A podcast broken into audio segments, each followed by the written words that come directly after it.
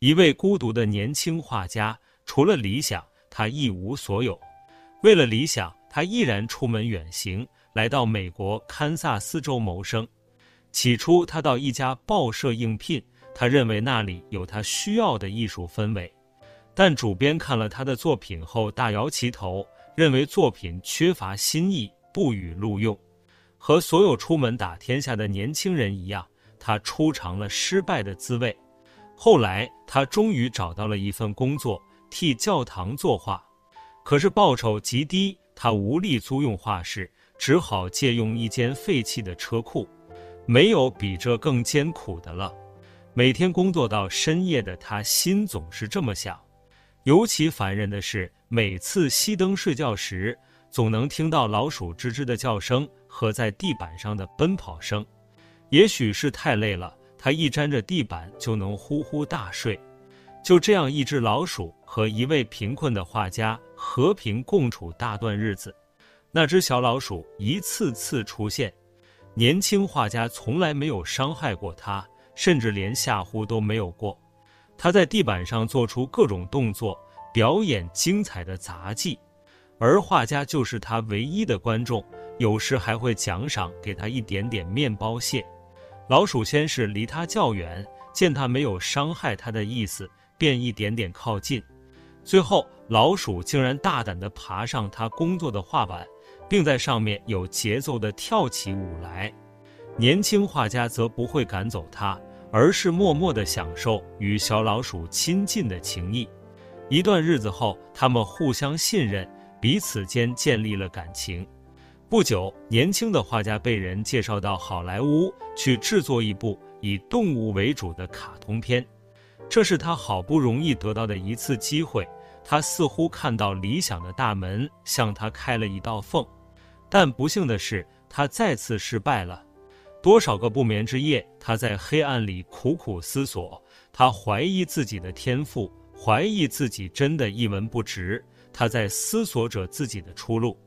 就在他潦倒不堪的某天夜里，他突然想起了堪萨斯车库里那只爬到他画板上跳舞的老鼠。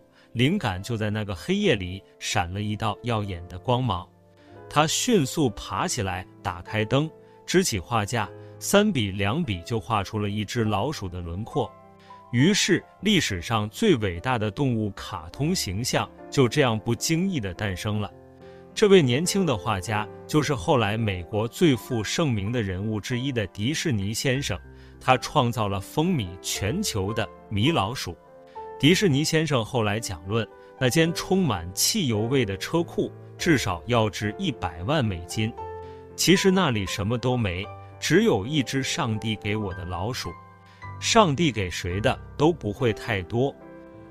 这个故事告诉我们，即使在面临挫折和困境时，我们也不能放弃追求梦想，因为任何事物都可能成为我们的启示和灵感来源。就像年轻的画家。他在艰难的环境中与一只小老鼠建立了情谊，并从中得到了启发，最终创作出了全球知名的米老鼠形象。在罗马书八章二十八节中说道：“我们晓得万事都互相效力，叫爱神的人得益处，就是按他旨意被召的人。”这告诉我们，无论我们所面对的情况是什么。上帝的计划和旨意都会通过各种形式和事物来支持和影响我们，最终为我们带来益处和成长。我们需要坚信上帝的旨意和计划，继续追求自己的梦想和目标，即使面对挑战和困难，也不要轻易放弃。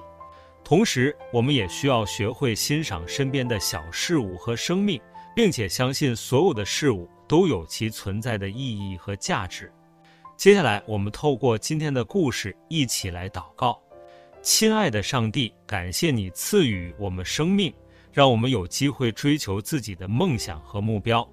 今天，通过这样一个故事提醒我们，即使在面对困难和挫折时，也应该相信一切都有其意义和目的，任何事物都可以成为我们的启示和灵感来源。如同罗马书八章二十八节中说道。我们晓得万事都互相效力，叫爱神的人得益处，就是按他旨意被召的人。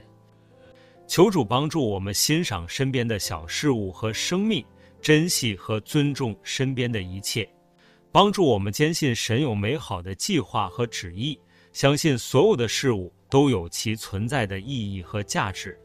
求主赐予我们信心，使我们在生活中的每一天跟随主美好的道路。谢谢天父垂听孩子的祷告。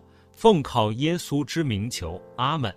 好了，今天的分享，若有使你跟天父更靠近，邀请你订阅及分享，也欢迎加入 Shalom 读经列车，每日在线上一起读圣经，连接放在说明栏位。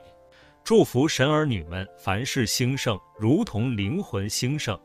Shalom。